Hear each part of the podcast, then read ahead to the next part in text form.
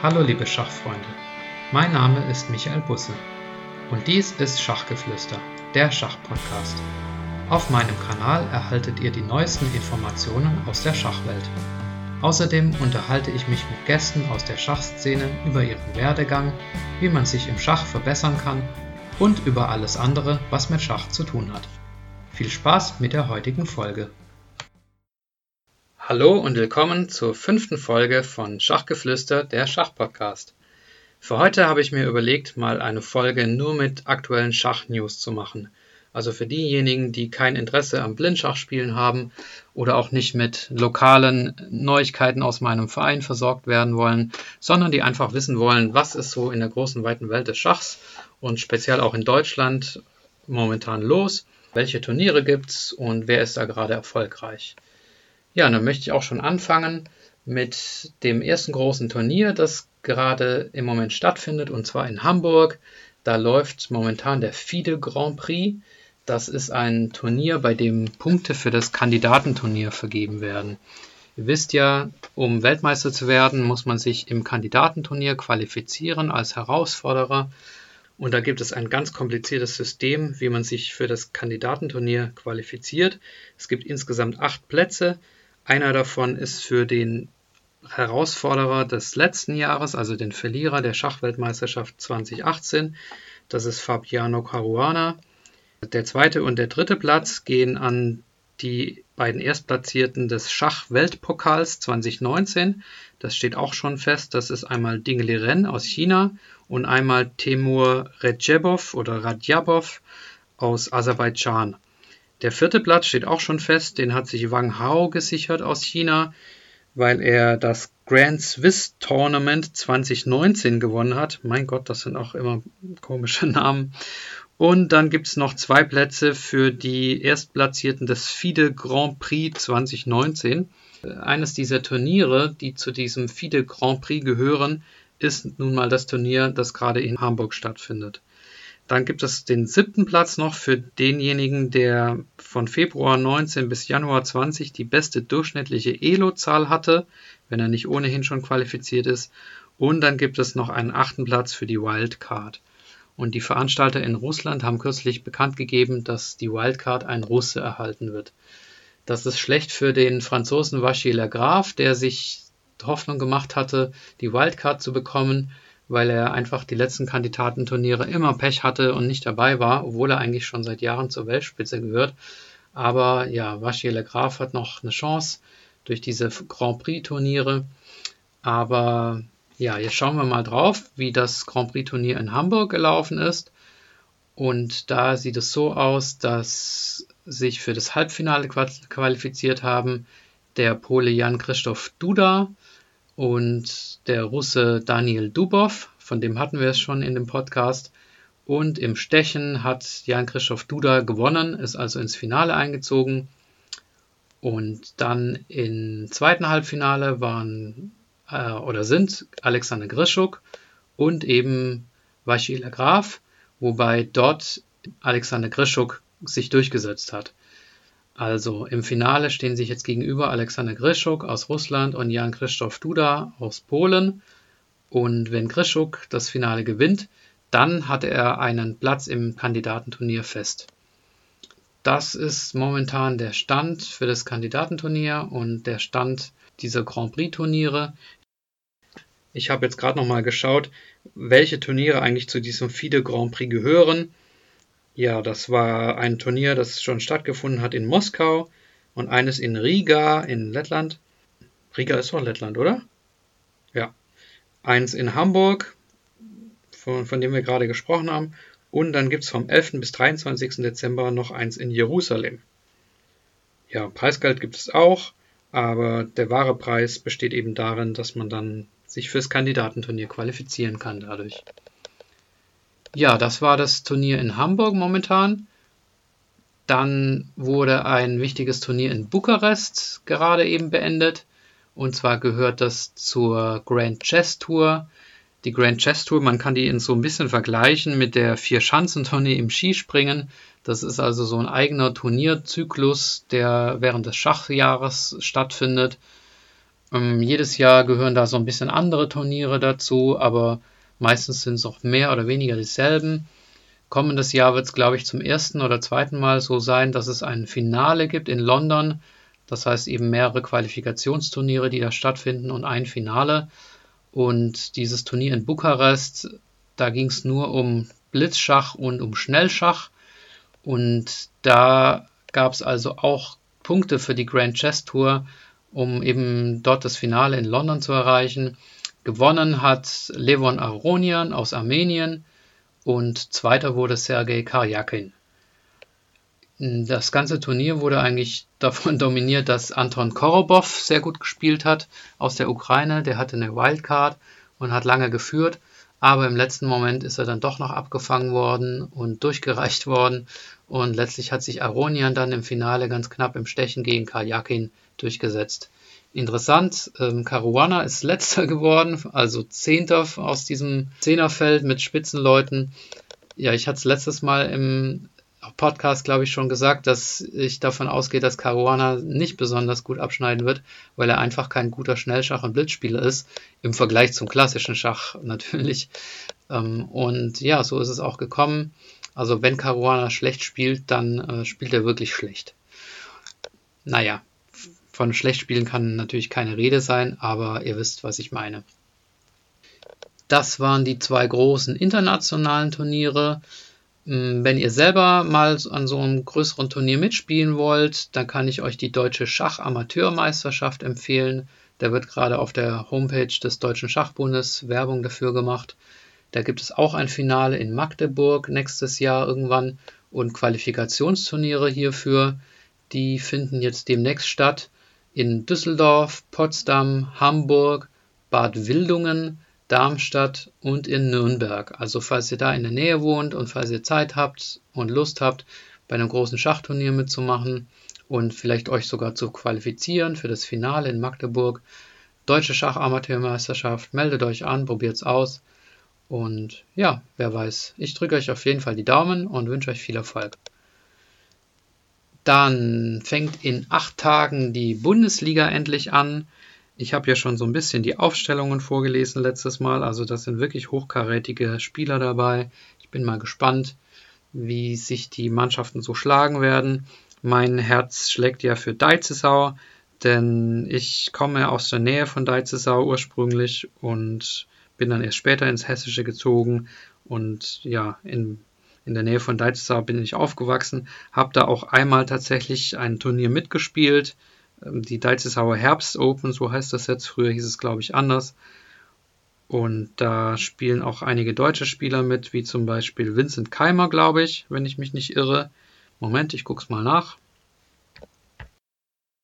Stimmt, also Vincent Keimer spielt bei Deizesau mit und auch Peter Heine Nielsen, der, der Trainer von Magnus Carlsen. Also das ist eine ganz tolle Mannschaft. Peter Leko übrigens auch. Und ja, die werden versuchen, es dem Team um Baden-Baden äh, schwer zu machen, die natürlich eine fantastische Aufstellung haben. Ich habe es letztes Mal schon gesagt mit Caruana, Vachila Graf, Arnand, Aronian, Swidler und so weiter. Also das sind wirklich die ganz, ganz großen Namen, die da in die Bundesliga kommen. Und in acht Tagen geht's los. Bei mir ist heute übrigens der 14.11.19. Das sage ich euch für den Fall, dass ihr die Folge mal später hört. Und ja, man kann gespannt sein. Parallel findet momentan auch der Europapokal statt. Hm, aber anders als beim Fußball scheint es nicht so zu sein, dass die Spieler den Europapokal jetzt sonderlich ernst nehmen. Ich habe mal geschaut in der Tabelle. Also das ist auch ein System, bei dem nicht in Gruppen gespielt wird, sondern insgesamt sind es 66 Mannschaften, die da antreten. Und es führt momentan die Mannschaft aus Padua, die heißt, die heißt im Langtitel Obiettivo Risarcimento Padova. Also das scheint eine italienische Mannschaft zu sein mit, ja, wer spielt da? Peter Leko, Michael Adams, Richard Rapport, also schon ein paar gute Spieler. Aber wenn man jetzt zum Beispiel mal auf Platz 10 guckt, da geht es schon weiter. Ja, sind alles immer noch tolle Spieler, aber keiner, den man jetzt hier unbedingt kennt. Also die ganz großen Namen spielen dann nicht mit. Die erste deutsche Mannschaft ist auf Platz 15 momentan die Schachfreunde Berlin. Ja.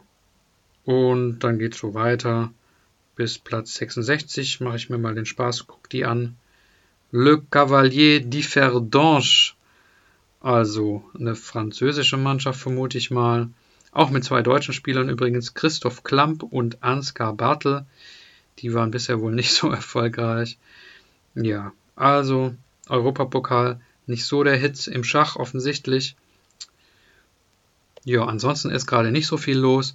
Es läuft, es läuft noch das Winter Chess Classic in St. Louis. Das ist so ein Turnier, das ähm, ja, in der Schachclub von St. Louis ins Leben gerufen hat. Das gibt es, glaube ich, im, im Winter und dann gibt es auch einen Frühlings-Schach-Classic oder einen Sommerschach-Classic. Da spielt, da, da führt momentan Rinat Jumabayev aus Usbekistan dürfte das sein, vor Jeffrey Zhong und Sam Savian.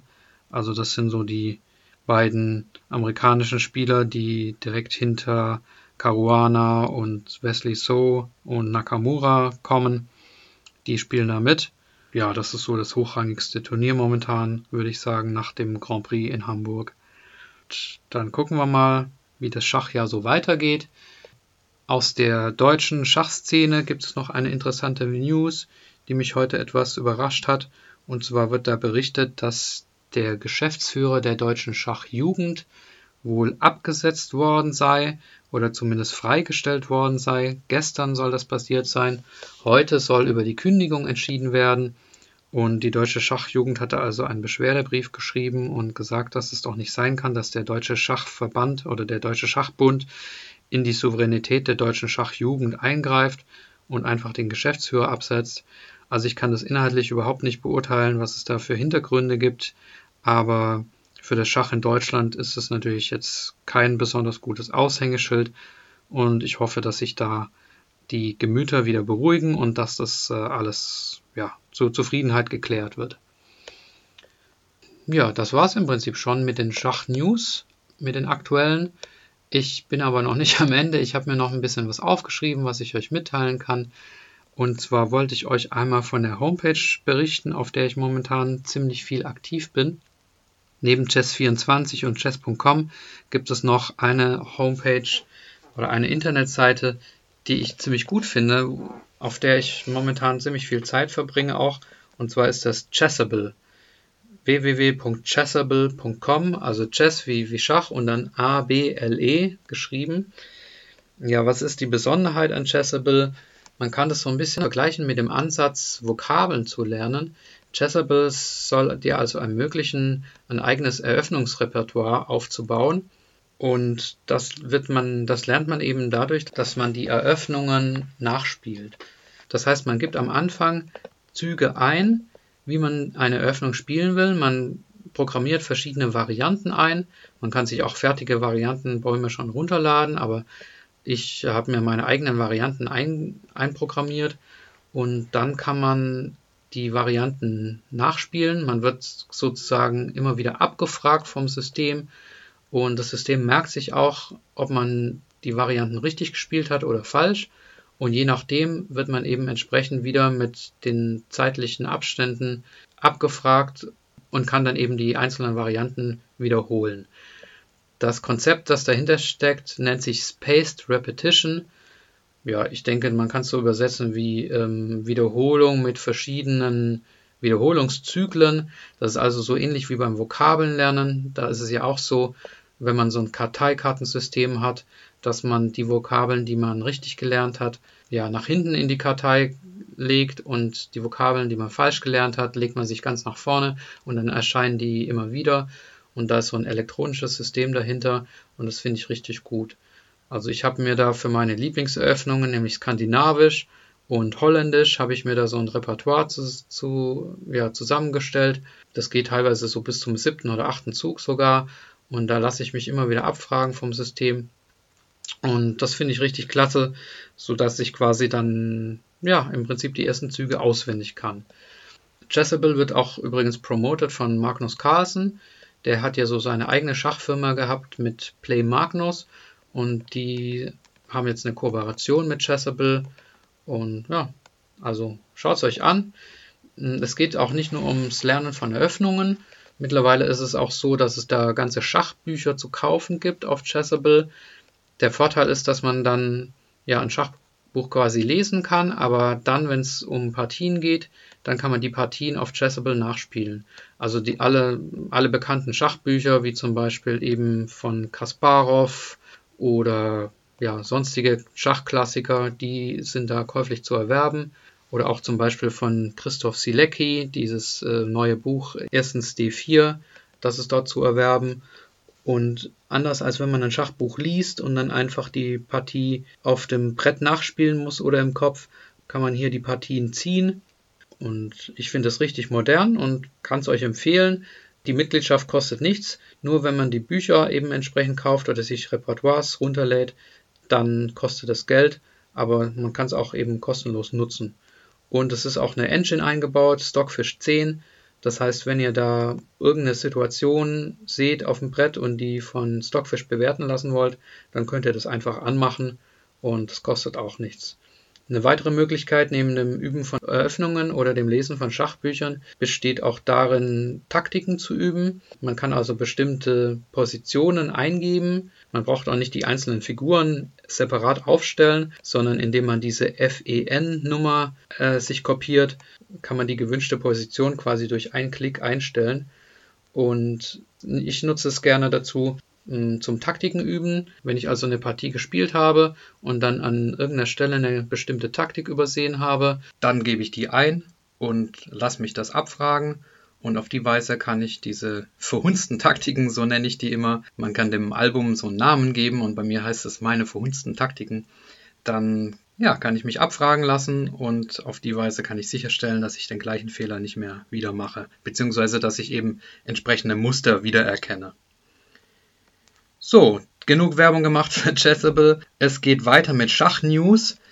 Da habe ich auf Chess Space neulich was gelesen von einer neuen Engine namens Fat Fritz. Und das habe ich zum Anlass genommen, mir mal so ein bisschen über die Geschichte der Schachcomputer äh, was anzueignen. Das passt auch wunderbar zu meinem Wochenende. Da war ich nämlich zu Hause bei meinen Eltern und habe da einen Kumpel besucht, der ist Software-Ingenieur Ingenieur, und der hat mir gesagt, Micha, ich habe deinen Schachpodcast gehört, erzähl doch mal irgendwas über Schachcomputer. Insofern kann ich jetzt zwei Fliegen mit einer Klappe schlagen und habe ein bisschen über die Geschichte der Schachcomputer recherchiert. Wie fing die Geschichte der Schachcomputer an? Als erstes muss man den sogenannten Schachtürken erwähnen. Das war in Wirklichkeit kein richtiger Computer, sondern nur ein, ein angeblicher Schachroboter, der 1769 von einem österreich-ungarischen Hofbeamten gebaut wurde, nämlich Wolfgang von Kempelen. Und der bestand aus einer türkischen oder in türkische Tracht gekleideten Figur eines Mannes, der also hinter einem Tisch mit einem Schachbrett saß und mit der linken Arm immer die Schachfigur bewegt hat und anschließend dann wieder seinen Arm auf den Polster zurückgelegt hat.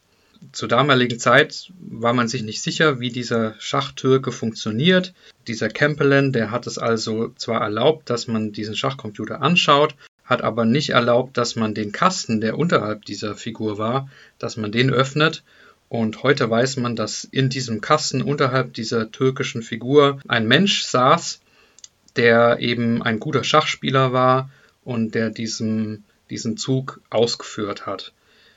Offiziell wurde dieses Geheimnis nie aufgedeckt, aber es gab gewisse Vorfälle, wie zum Beispiel soll einmal auf einem Jahrmarkt ein Zuschauer Feuer, Feuer gerufen haben und derjenige, der den Schachcomputer damals bedient hat oder den Schachtürken, das war ein gewisser Johann Nepomuk Melzel, dem hat er da gehört und äh, der hat daraufhin offenbar den Spieler herausgelassen aus dem Kasten, damit er sich vor dem Feuer retten kann. Also das soll passiert sein. Und ja, ein, ein anderer Bericht sagt, dass ein gewisser Spieler namens Schlumberger, das war ein Schachspieler, mal in einem Hinterhof aus dem Kasten geklettert sei. Ja, wo der Schachtürke jetzt ist, fragt ihr euch sicherlich.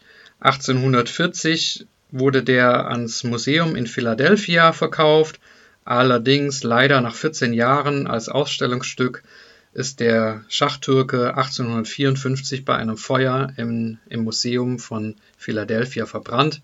Das heißt, man kann den leider heute nicht mehr angucken. Ja, und dieser Schachtürke, der hat tatsächlich zur damaligen Zeit großes Aufsehen erregt, weil er eben der erste Automat war, der scheinbar Schach spielen konnte. Und dieser Erfinder der Campbellen, der hat offenbar auch ganz viele Besuche gehabt von Leuten, die gegen ihn spielen wollten. Und da waren auch ganz große Prominente dabei. Unter anderem hat der Schachtürke also gegen Napoleon gespielt und auch gegen den Kaiser Josef von Wien. Auch hat er gegen Philidor einmal gespielt, den großen französischen Schachspieler. Den kennt er vielleicht von diesem Zitat, die Bauern sind die Seele des Schachs. Und Philidor hat es auch damals geschafft, gegen den Schachtürken zu gewinnen.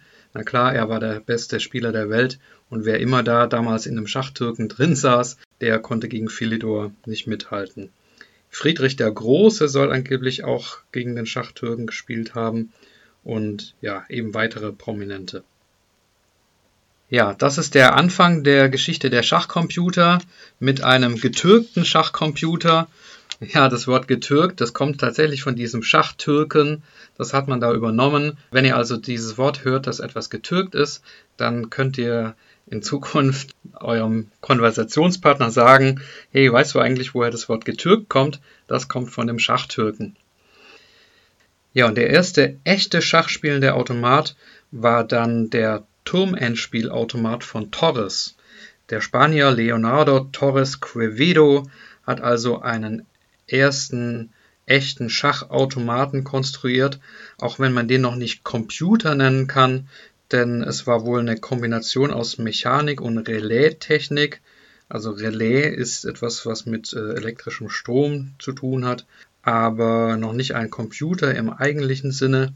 Aber das war eben ein Vorläufer und der konnte wohl tatsächlich so leichte Turmendspiele ähm, spielen, hat es nicht optimal gelöst, nicht immer mit den wenigstmöglichen Zügen, aber trotzdem konnte er Turmendspiele erfolgreich gestalten. Dann ging es weiter, die Computer wurden immer besser entwickelt und da gab es ja auch diese Computerpioniere Konrad Zuse zum Beispiel oder auch Alan Turing, Alan Turing war bekannt geworden durch die Entschlüsselung der Enigma, also dieses äh, nazi-deutsche Verschlüsselungssystem.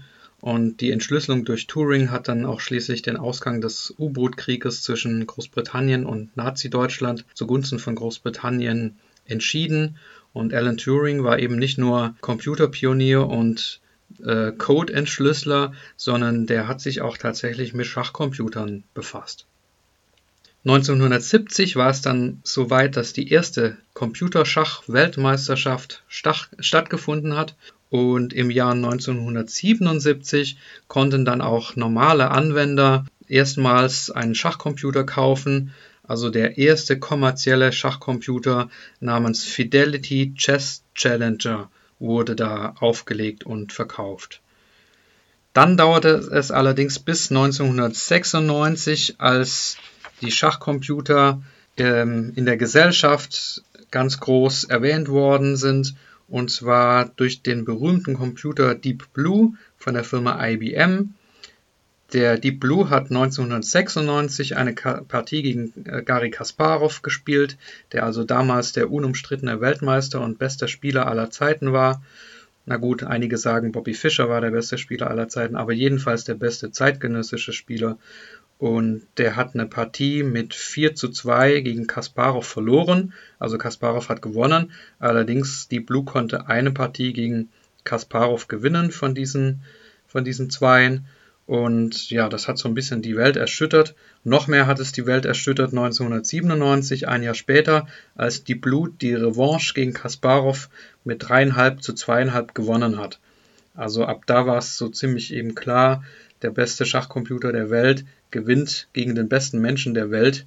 Auch wenn viele sagen, dass es eine unnötige Niederlage für Kasparov war, denn in der zweiten Partie hat er in einer Remisstellung, wie man heute weiß, ähm, sozusagen unnötig aufgegeben und hätte auf diese Weise insgesamt ein, ein 3 zu 3 erreichen können.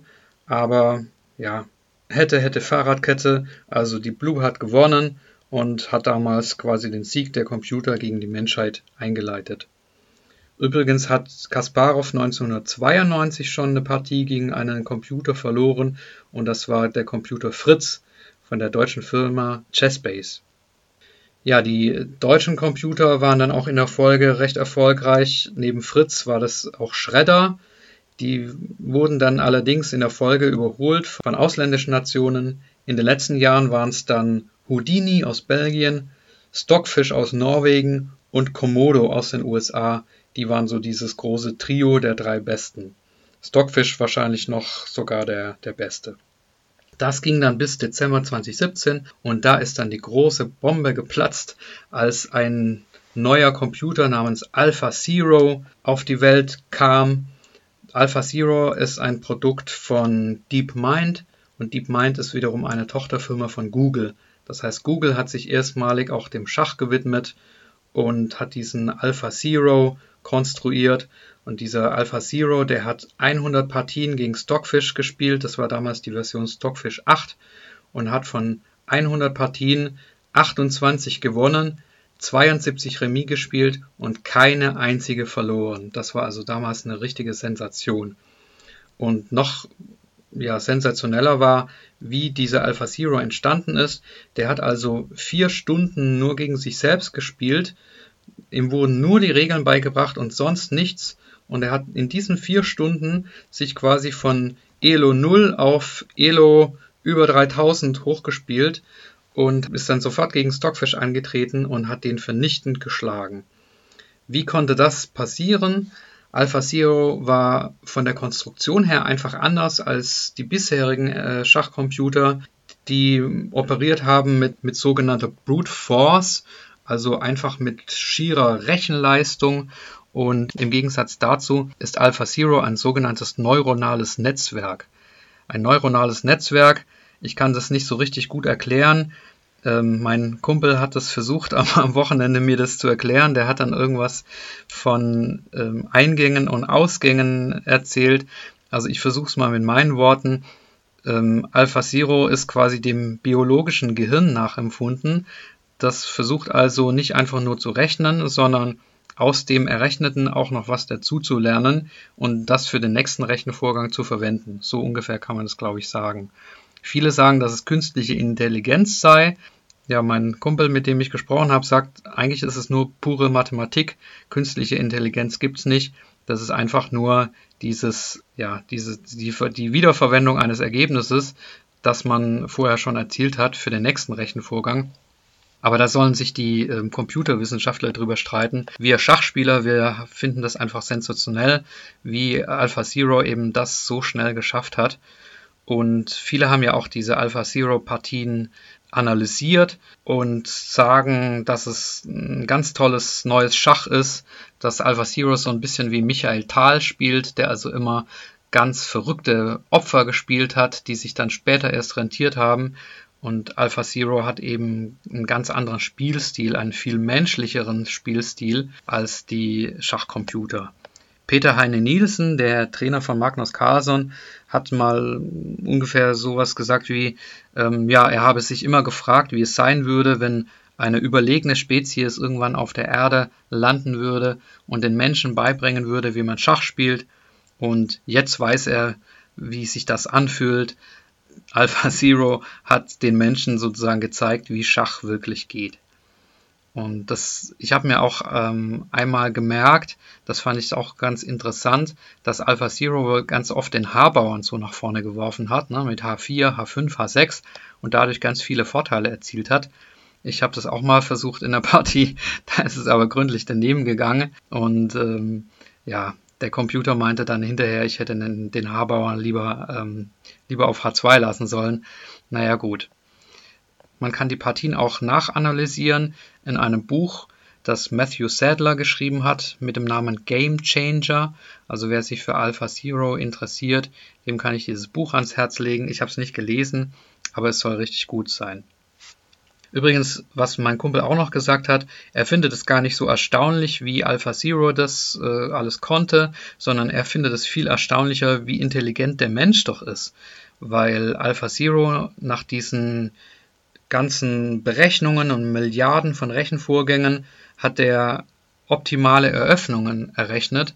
Und was sind die von einem Computer des Jahres 2017 errechneten besten, objektiv besten Eröffnungen? Das sind genau die, die in ein paar hundert Jahren Schachgeschichte der Mensch erfunden hat. Also Sizilianisch, Englisch, Königsindisch, Damen Gambit. Das sind genau die Eröffnungen, die Alpha Zero auch gespielt hat. Oder Reti mit erstens Springer F3.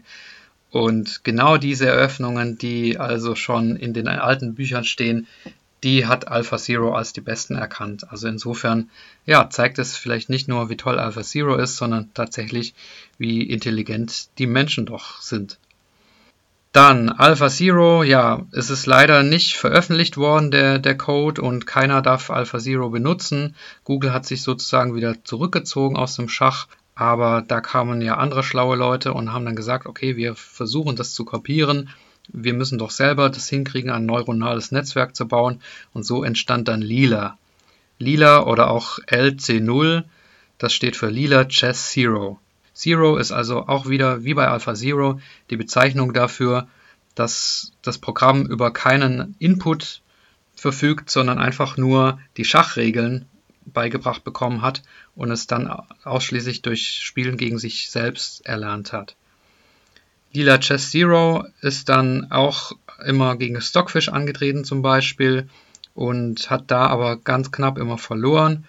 Dann gab es sogar eine andere Engine, ähm, die auch ähnlich funktioniert hat wie Lila, nämlich Ellie Stein. Und im letzten Superfinale der Computer hat also Stockfish, diese herkömmliche Engine, die aber immer, immer noch die beste Engine der Welt ist, gegen Ali Stein mit 54,5 zu 45,5 gewonnen.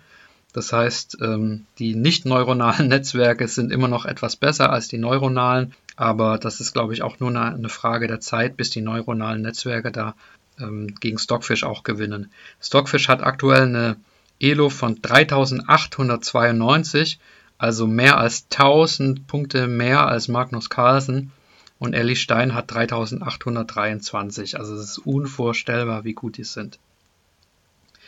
Ja, und jetzt kommen wir zum Anfang, was ich sagte, nämlich zu den Schach-News. Es gibt jetzt also eine ganz neue, äh, ein neues neuronales Netzwerk mit dem Namen Fat Fritz oder auch äh, die Versionsnummer 17 von Fritz ist das. Und das ist eben keine Zero Engine, sondern das ist ein neuronales Netzwerk kombiniert mit Großmeisterpartien. Chessbase hat also gesagt, wozu haben wir denn eine Datenbank mit Millionen von Großmeisterpartien, mit Milliarden von durchanalysierten Stellungen, ähm, stellen wir die doch einem neuronalen Netzwerk zur Verfügung und kombinieren das beides miteinander und herausgekommen ist Fat Fritz. Und das Tolle an Fat Fritz, anders als äh, bei AlphaZero, ist, dass es frei zugänglich ist über die Chessbase Cloud. Ich habe das noch nicht ausprobiert, aber auf der Homepage von Chessbase ähm, steht, wie man das macht. Also wenn ihr mal gegen die absolut beste Engine der Welt spielen wollt, dann ähm, probiert das aus. Chessbase sagt, dass sie glauben, dass Fat Fritz jetzt besser ist als Stockfish, denn ähm, sie haben Fat Fritz gegen Stockfish auch spielen lassen und da hat Fat Fritz mit 13 zu 8 gewonnen. Bei 79 Remis. Das heißt, knapp ging es dafür ähm, Fat Fritz aus. Und sie behaupten auch, dass es besser sei als Alpha Zero, denn, denn Fat Fritz hat ja gegen Stockfish 10 gespielt und Alpha Zero nur gegen Stockfish 8. Das weiß ich jetzt nicht, ob das der richtige Vergleich ist, aber ja, Alpha Zero ist leider nicht mehr zugänglich, deswegen ist Fat Fritz jetzt die aktuell stärkste Engine der Welt. Wahrscheinlich mit einer Stärke von über 3900, ich weiß es nicht genau. Also ja, was nützt uns das als Menschen? Gegen einen Computer zu spielen, macht überhaupt gar keinen Sinn mehr, das ist nur frustrierend. Aber natürlich ist es eine wertvolle Unterstützung für Eröffnungen. Und ja, wenn man da gewisse Züge durchanalysiert, da profitieren auch die Schachprofis davon, dass sie sich so Eröffnungen zeigen lassen und beste Züge gegen irgendeine Erwiderung. Dafür kann man die Engines auf jeden Fall nutzen. Und ich nutze es auch immer für meine Partien. Wenn ich da eine Partie gespielt habe im Training, dann schreibe ich die mal auf und spiele die danach danach. Und ähm, dann lasse ich mir immer zeigen, wo meine Fehler waren und dafür nutze ich momentan noch Stockfish. Aber ja, wer weiß, vielleicht mache ich das in Zukunft mit Fat Fritz. Und bestimmt wird es demnächst auch wieder eine neue Entwicklung gehen, geben. Das, das geht ja mittlerweile so schnell. Ja, das ist so in kurz die Geschichte der Schachcomputer und ähm, man darf gespannt sein, wie das weitergeht. Ich habe noch eine kleine Aktualisierung der News für euch. Inzwischen ist das Finale gespielt von dem FIDE Grand Prix in Hamburg. Alexander Grischuk hat gewonnen mit 3,5 zu 2,5 gegen Duda. Herzlichen Glückwunsch, Sascha Grischuk, zu 24.000 Euro und wertvollen Punkten für das Kandidatenturnier. Ich bin offensichtlich eine Fake News aufgesessen. Er ist also noch nicht final für das Kandidatenturnier qualifiziert. Sorry, das war falsch. Aber er hat sehr, sehr gute Chancen und nach menschlichem und mathematischen Ermessen müsste es für Krischuk reichen. Also Glückwunsch und ja, das war's schon von dieser Folge. Ich hoffe, es hat euch gefallen und ich sehe euch bei der nächsten Folge wieder, beziehungsweise ich höre euch. Mal schauen, ob das auch wieder eine News-Folge wird oder ein Interview. Ich weiß es selber noch nicht. Ich lasse mich überraschen. Und falls ihr mich über YouTube hört, abonniert meinen Kanal, dann werdet ihr immer informiert, wenn es neue Folgen gibt. Falls ihr mich über Apple Podcast hört, dann seid doch so nett und gebt mir eine positive Bewertung. Ihr könnt mir auch gerne ein Feedback zukommen lassen über schachgeflüster@gmail.com und da würde ich mich sehr freuen, damit ihr mir helfen könnt, den Schachpodcast noch besser zu machen. Ja, und dann wünsche ich euch viel Spaß beim Schachspielen, bleibt dran und macht's gut, bis zum nächsten Mal, euer Michael.